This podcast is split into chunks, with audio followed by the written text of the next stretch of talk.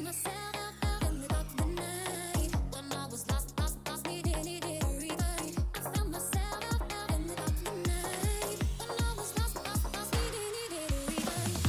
味しいビール飲んでますか？国根です。はいこの番組はですねビール紹介やビールにまつわる話をお届けすることでビールが飲みたくなるビールが好きになっちゃう番組です。今回はですねキリンビールのスプリングバレーを特集していこうと思います。実はですね今までねこのビアコイでは一度も取り上げてこなかったブランドになります。でそこで今回は定番商品3つを紹介しながら飲んでね感想の方をお伝えしていこうと思います。この後商品の紹介をして飲んでいきたいと思いますので最後までお付き合いください。それでは始めていきましょう。ビアコイオープンです。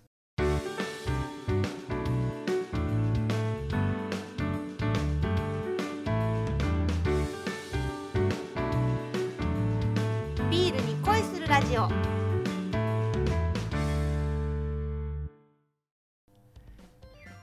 それでは最初にスプリングバレーがどんな商品なのかっていうのをね紹介していきたいと思います。こちらスプリングバレーブランドはキリンビールさんによると1870年日本のビール産業の礎を築いた横浜の醸造所スプリングバレーブルワリーの志をキリンビールが受け継ぎ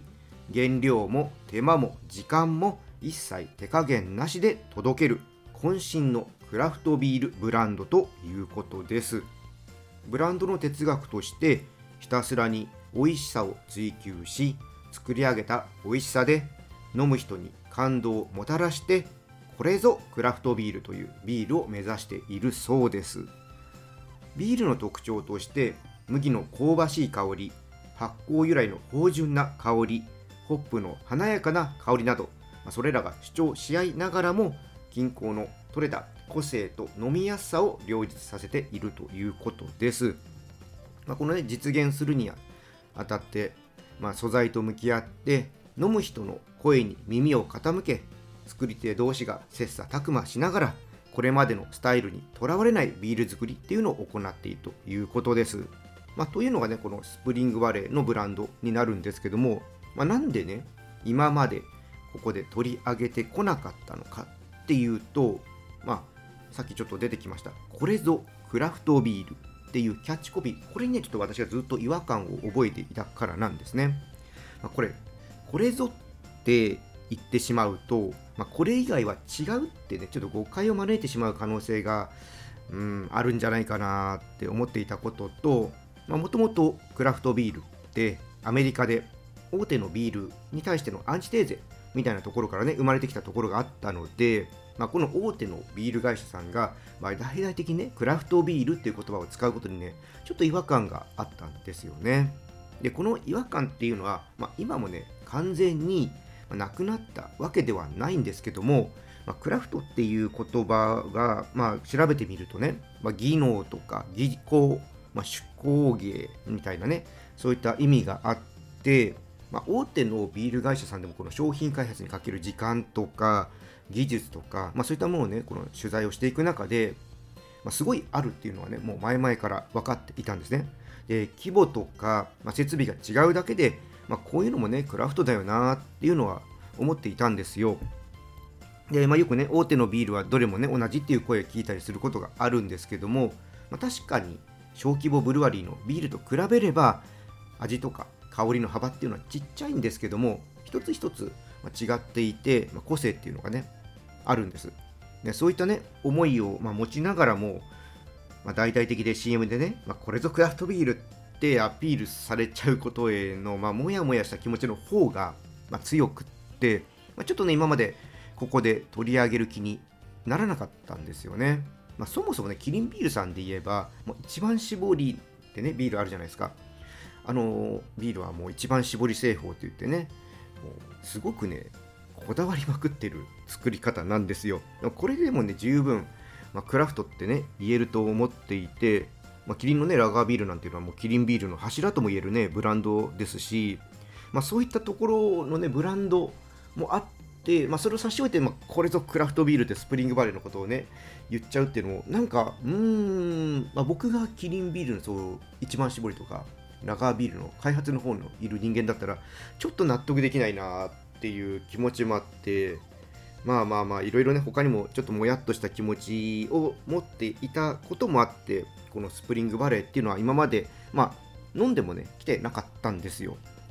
でまあ今回なんでねこう飲んで紹介することに、まあ、したかって言いますと、まあ、ちょっと前にですねこのキリンの一番この味を決めるね最高責任者マスターブリュワーの田山さんという方がいらっしゃるんですけども、まあ、その方とブルータスっていう雑誌の編集長の対談ウェブで読んで、まあ、これだったらうん飲んでみようかなっていうふうにね思ったんですよねで、まあ、その対談の中で田山さんがこのクラフトビールについて話すときに、まあ、4つのキーワードを挙げられていたんですね。まあ、その、えー、4つのキーワードっていうのが、まあ、職人、職人技を指す、まあ、アルゼン。で、その土地ならではの価値とも言えるローカリティ。で、バラエティを求めるシークバラエティ。で、クラフトビールがあることで、ビールとの付き合い方が変わるという意味の、えー、ドリンクレス、ドリンクベター。この4つのキーワードを挙げられてたんですね。まあ、ちょっと詳しくは、えー、説明欄の方にこの対談のリンク貼っておきますので、ちょっと読んでいただければと思うんですけども、まあ、田山さん自体はあの昔から僕もお世話になっていて、まあ、こういったことっていうのはずっと言ってこられていたんですけども、どうしてもね、さっき話した、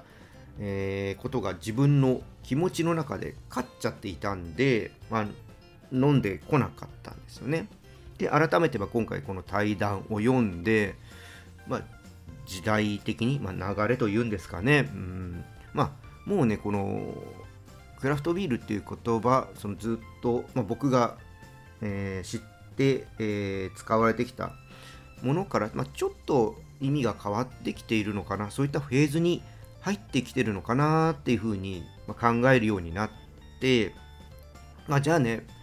うん、変になんだろうな、こじらし続けてもいけないなとも思ったので、どこかのタイミングで1本、このスプリングバレーの特集会撮ろうと思ってたんですね。っていうところでちょうどね、新商品が今回出てきたので、あこのタイミングだということでね、今日ね、こうやって撮っております。まあ、長々とね、ちょっと、えー、話してき、えー、ましたけども、うん、まあ、こんな思いがあって、ちょっとね、今まで紹介はしてこなかったんですけども、ということでね、あのまあ、飲めるのはまあまあ楽しみなのでね、正直、あのまあ、美味しいビールだっていうのはね、もう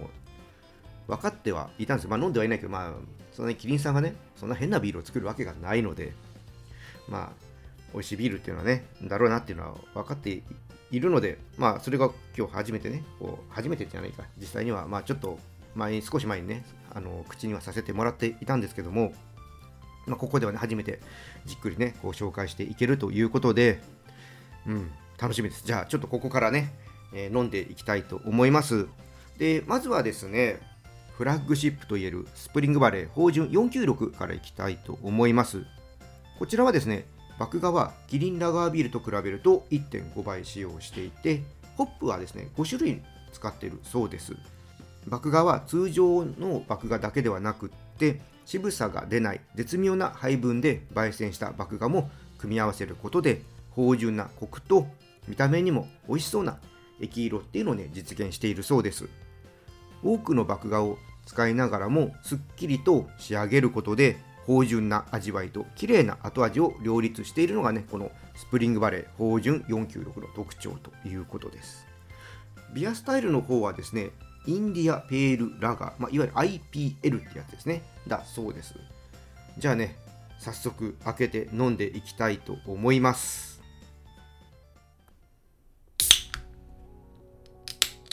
はい。あ、ここにね、ちょうどなんかこの496の由来みたいなの書いてあるんですけど、1から31を足した数496。一月飲んでも飲み飽きない完全な味わいを追求したい。そんな願いと探求心を商品名に込めている。あ、そういう意味なんですね、496っていうのはね。じゃあ、ちょっとついでいきます。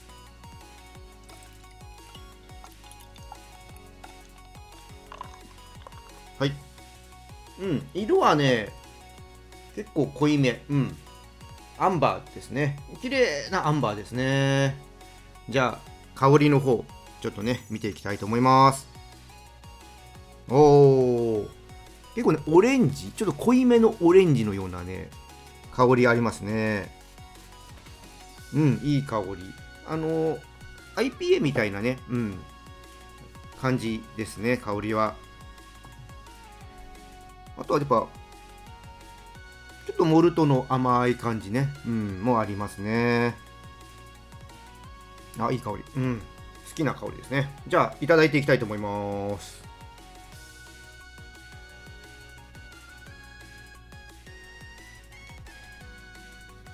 おー。すっきりしてますね。うん。そうですね。最初にやっぱちょっと柑橘っぽいフレーバーが口の中に広がっていってでちょっとねうん酸味がそれなりにするかな。うん。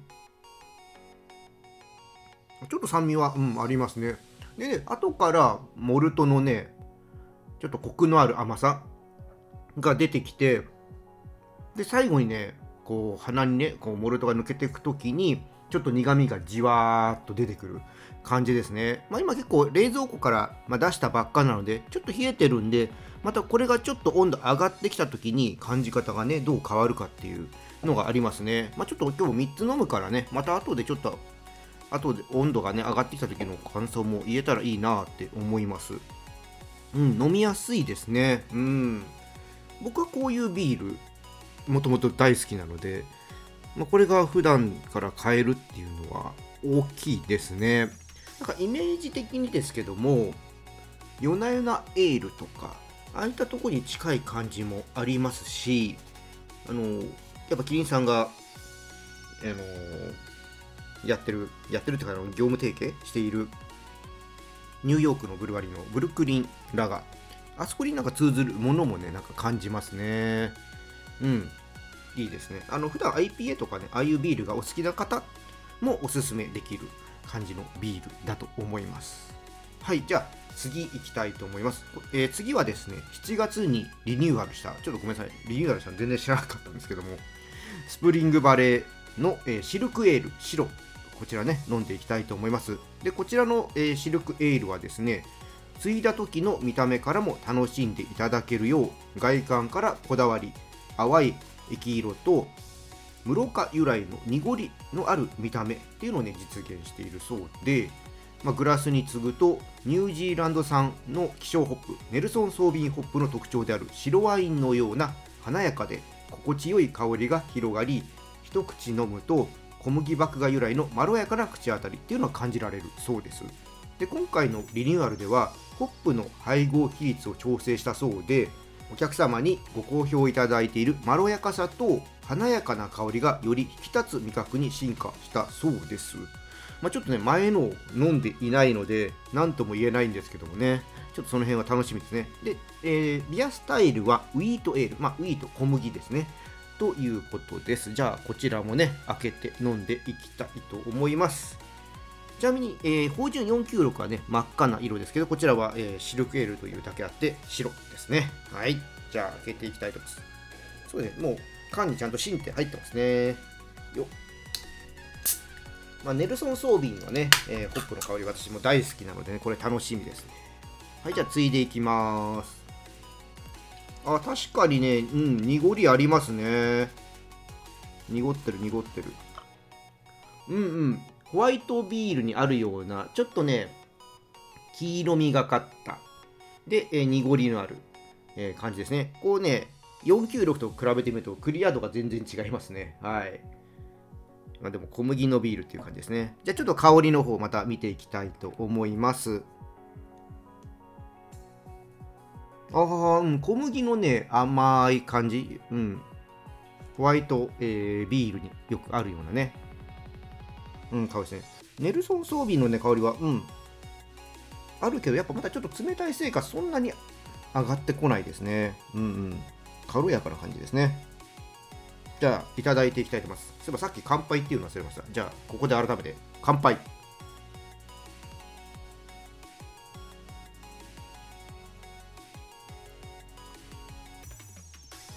お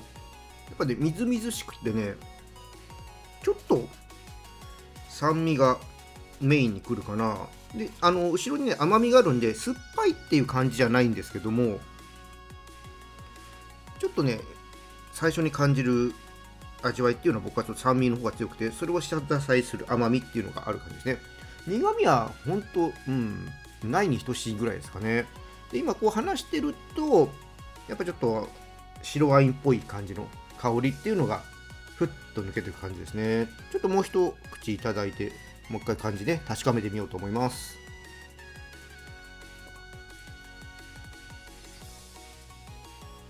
うんうんうん。そうですね。やっぱなんて言ってるかな。軽い感じの、えー、柑橘のフレーバーっていうのかな。そういったのもちょっとあるかな。うん。そうですね。こう嗅いでるとね香りを、まあ、白ワインっぽさっていうのはネルソン・ソビの特徴が出てくるんですけど飲んでみるとねすごく軽い感じの柑橘っぽいフレーバーでスーッとしてますね。まあ、ちょっと小麦のねビールってちょっともったり感があったりとかえー、感じたりする、まあ、そういうのは特徴だったりするんですけども、まあ、そういったところはなくすごくねさっぱりとした感じですね。この辺がやっぱ大手さんのビールの特徴かなっていうのもちょっと感じますけどもね。うん。はい。じゃあ最後にね10月の24日に発売になりました。スプリングバレージャパンエールコーこちらをねちょっと紹介して飲んでいきたいと思います。こちらはですね海外産ホップに日本産ホップを一部組み合わせて互いの個性を調和させることで生まれた香り高い美味しさのペールエールということです。爽やかな和柑橘のような香りとともに心地よい苦みとすっきりとした後味が感じられるそうで苦みを抑えて飲みたい時は泡を多めにで苦みを感じたい時は泡を少なめに継ぐのがおすすめとあります。で日本産のホップとしていぶきっていう品種と村上セブンっていう品種この2種類、まあ、キリンビールさんが開発しているホップなんですけどもを使っています。で村上セブンの方なんですけどもこちらですねキリンビールで長年ホップの研究に取り組んできた村上さんという方がいらっしゃるんですけど今はねあのもう定年退職してまあ委託でねキリンのこのホップの事業とかそういったところ関わって今いらっしゃって岩手県の遠野に今いらっしゃるんですけどもその方が開発した、まあ、希少な日本産ホップになります。でこの村上セブンキリンビールさんによるとかつては香りの個性が強すぎたため品種改良を打ち切ることになったんだそうですけども、まあ、捨てるにはもったいないというふうに考えた村上さんが岩手県の奥州市にある畑の片隅で密かに栽培を続けてたそうなんですね。でその後このねクラフトビールの盛り上がりとともにこのホップね注目浴びるようになって、まあ、この村上セブンにもね脚光が浴びて国内外のビール作りに使われるようになったっていう逸話を持つホップなんだそうです。あの札幌ビールさんのソラチエースもそうでしたけども結構香りの個性が強すぎるホップっていうのは、まあ、昔はね日本は本当ビールは、まあ、今でもそうかな多くの人はまだね喉越しってとこで香り重視してなかったのでこういう香りの個性があるホップってまあ弾かれてたんですよね。まあ、それがこのクラフトビール、香り、ね、とかね、特徴とか、いろいろとそういったところにも、えー、良さを感じられるものが、皆さんね、注目浴びるようになってきて、あ浴びると集めるようになってね、あのこういったホップ、もう一回ちょっとね、見直そうじゃないかというところでね、村上セブンも、あのやめちゃってたらね、多分なかったんで、村上さんが密かにね、続けてたことによって今こうやってね日の目を浴びるということでね、うん、あのちょっと前までは今もあるのかな、えー、タップマルシェというあの飲食店で提供される3リットルのペットボトル型のあのビールサーバーがあるんですけどそこで提供されるビールの中に村上セブンというのがあったんですけどあ村上セブンだからね。あれ正式名ごめんなさい、えっと、IPA なんですけどね、うん、村上セブン IPA だったかな、ごめんなさい、ちょっと正式名称、今ちょっとど忘れちゃって申し訳ないんですけども、あのあったんですけどね、まあ、そういったホップも、えー、一部使われているということで、えっ、と、村上セブンの特徴として、まあ、イチジクとか、みかんとか、マスカット、まあ、そんなようなね、えー、香りを持つっていうホップですね。これね、まあ、楽しみですね。村上セブンを使ったビールってね、僕、好きで、いや楽しみだ。じゃあ、ということで、こちらね、開けていきます。ちなみに、えー、ジャパンエールコーは、なんですかね、エメラルドグリーンといったりですね、そういった感じの、はい、色合いの缶パッケージになっております。はい、で継ぎ方もね、いろいろあるんですけど、まあ、とりあえずあまり今ね、炭酸を立てないで、ちょっと継いでいるので、今回も一応それで最初はいきたいと思います。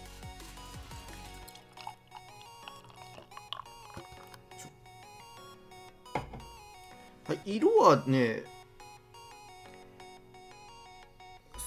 きの、えー、最初のね、宝珠496と比べると、もうちょっとね、ゴールドが強い感じですね。あの、すごくクリアな感じです。香り見ていきたいと思います。ああ、香りの強さが全然違いますね。他の2つと比べると。うん、すごい、あのー、マスカットのようなね、香りがグラスからすごい立ち上がっています。あ、これずっと嗅いでられるわ。いいっすね。うん、あの柑橘っぽさもありますしね。若いい香り。はい、あいいな。ただこれずっとやってるとね、いけないので、じゃあ飲んでいきたいと思います。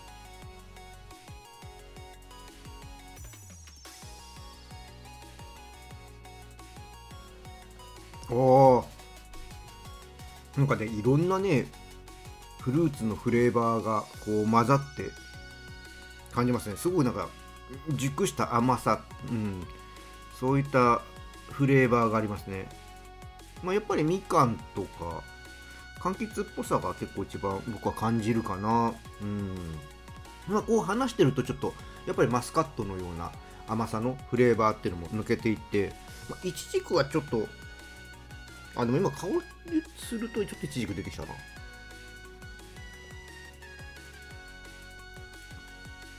あでも一軸感あるな。うん。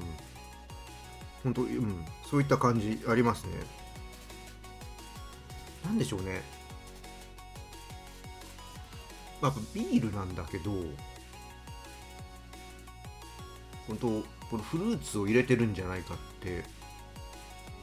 思うくらい、うん、そういったねフレーバーがちゃんと感じられますね。あこれは美味しいしこれが日常的に飲めるのは嬉しいぞ。いやあの定番みたいですね。限定ではないみたいなのでこれは嬉しいですね。うん。いや美味しいな。あのー、やっぱこれも IPA とかねお好きな方は好みなんじゃないかなと。まあもちろんね、IPA もいろんなフレーバーとかあるもありますんで、あのいろいろありますけども、柑橘系のが好きな方はね、いいんじゃないかなって思いますけどね。本当非常に飲みやすいですね。そっかそっか、でもこれで継ぎ方ね、またね、感じ方が変わるっていう風に書かれてるのも珍しいなと思いますけども。ね、美味しい美味しい。まあ今泡少なめについたんですけど、苦味自体はね、そんなに、まあ僕の感覚ですけどね、強くはないかな。うん。そんなに強くはないかな。後からじわっとちょっと出てきますけどね。うん。あの柑橘っぽい苦みが。そこは感じますけどね。じゃあせっかくなのでねあのちょっと泡多めにしてちょっと苦味を抑えた感じ？で飲んでみたいと思います。どんな感じに変わるのかね、やっていきます。ちょっとドボドボっていきますね。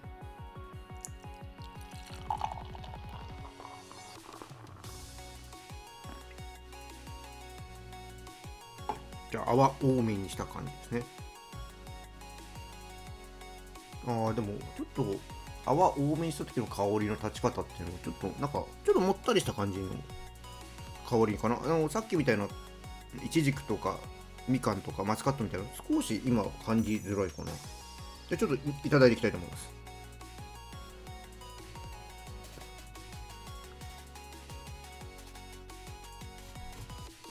あ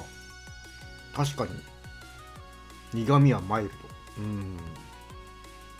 でもマイルドになった分なんかフレーバーがねそんなに感じづらくなったかな。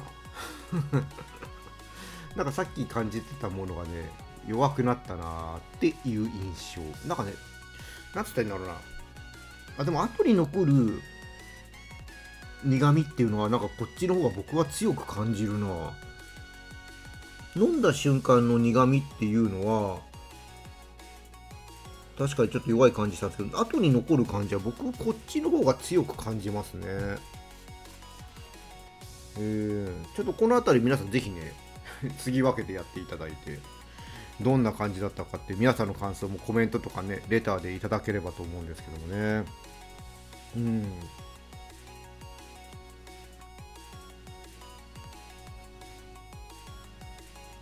そうやっぱね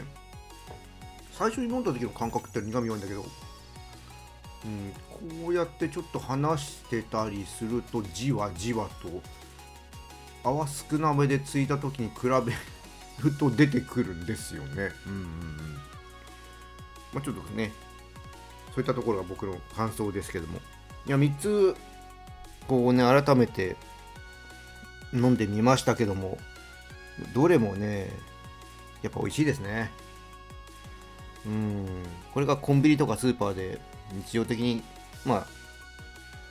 比較的まあちょっと通のね一番搾りとかラガーと比べるとちょっと高めの値段設定ですけど恵比寿とかと同じぐらいかな？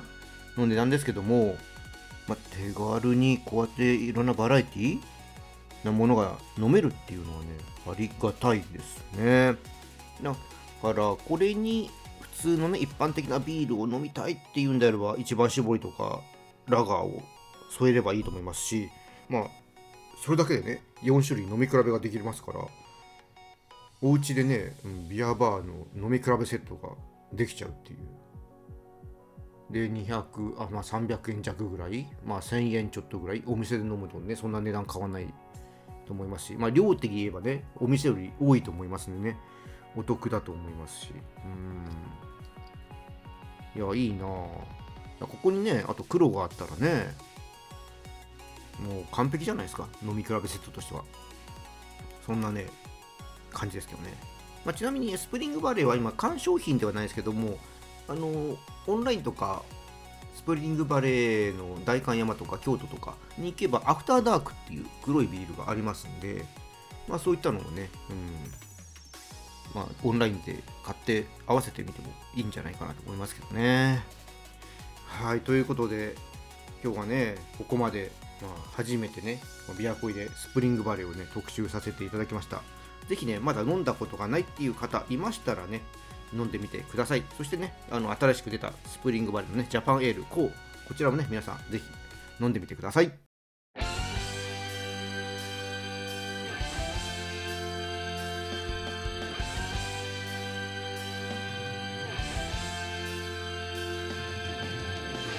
ビアコイエンディングです。まあ、今回ね、まあ、ビアコイでね、初めてこのスプリングバレー取り上げたわけなんですけども、まあ、実はですね、ちょっとあの、前に、週刊プレイボーイの取材を受けたときに、この秋からね、酒税法が変わるっていうとこで、新商品の、えー、ちょっとテイスティングをして感想くださいっていうのもあったんですよ。で、その時にね、ちょっと初めて、このスプリングバレで3つ、まあ、口にしたんですよ。まあ、その時は本当、一口とか二口とかの新レベルだったんで、まあ、なんとなくのイメージと、あと、なんかちょっと冷蔵庫であんまり冷えてないんで、みたいな感じだったんですね。ちょっと来たばっかで。で、あんまコンディション的にはあんま良くない状態での死因だったので、まあ、今回改めてね、しっかり飲んでみて、皆さんにこの感想をお伝えできたっていうのは良かったかなと思いますし、僕自身もね、この状態、ちゃんとね、一回、一日冷蔵庫で、えー、整地して、で、こう紹介できたっていうところでね、えー、味わえてよかったなと思います。まあ繰り返しになりますけどね、まあ、飲んだことない方がいたら、ぜひね、飲み比べてほしいなと思いますし、うん、美味しかった。うーん。あのー、まあ、これとね、クラフトビールっていうのは、正直、まあ ちょっと違う言葉に変えてほしいなと思いますけども、なんかお家で手軽に飲める、まあ、クラフトビールっていう風な感じだったら、まだいいのかな？本当ね、そういった感じで身近にこうやってビールもいろんな種類があるよ。っていうところでね、えー、体験させてくれる貴重なね、商品だと思いますので、まあ、皆さんの周りにね、まあ、手軽にこう試してみたいっていう方がいたら、スプリングバレーご紹介してもいいんじゃないかなって思います。あそうだそうだ。あの宝珠496の温度が上がってきたらどんな感じになるのかってねちょっと言ってたのにあのやるの忘れてました。ちょっと今ね試してみようと思います。あなんかねすごいちょっとあのーウイスキーチックななんか香りが出てきた。あのモルトのねすごい甘い感じの香りの方がね強く出てきますね。熟したこのフルーツ感。よくあのーそれこそイチジクとかあのドライフルーツのブドウとかねそういう感じで言ったりしますけどああいうなんか熟した感じのフルーツ感がねうん強く出てきましたね。ちょっといただいてみますね。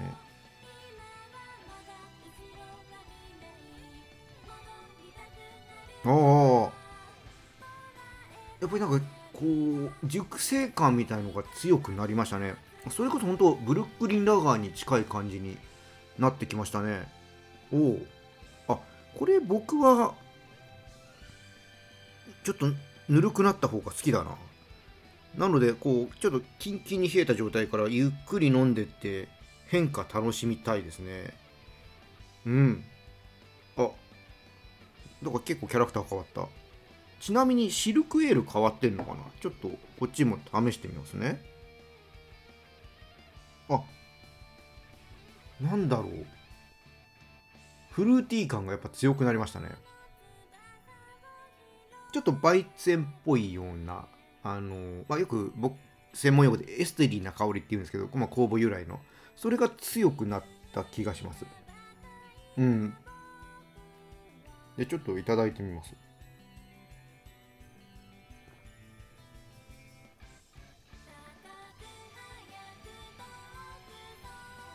まろやか。うん。なんて言ったらいいんだろうな。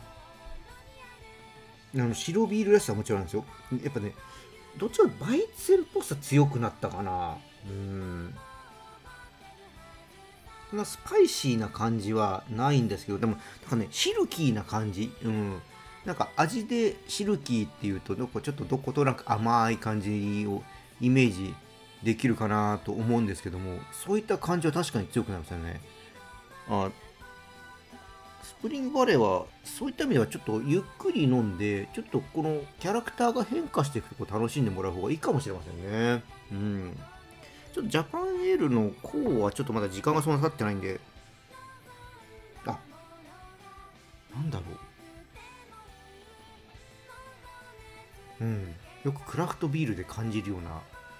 あの小規模のね。そっちが強くなってきましたね。あこれ面白いぞ。ぜひ皆さんちょっとあのゆっくり飲んでみてください。あのグビッといってもいいですけども。ぜひじっくりゆっくり飲んでみてキャラクターの変化楽しんでもらえるといいかなって思います。はいじゃあね今日この辺りで終わりにしたいと思います。このチャンネルではリスナーさんからの感想や質問リクエストお待ちしております。ぜひコメントやレター送ってくださいまた今日の配信が良かったらねぜひいいねとフォローとそして SNS でこのチャンネルのシェアよろしくお願いします。いろんな人にね、聞いてもらえたら嬉しいなと思ってますので、皆さんのお力貸してください。それでは皆さん、お酒は適量を守って健康的に飲んで楽しいビールライフを過ごしましょう。二十歳になっていない人は飲んじゃダメだからね。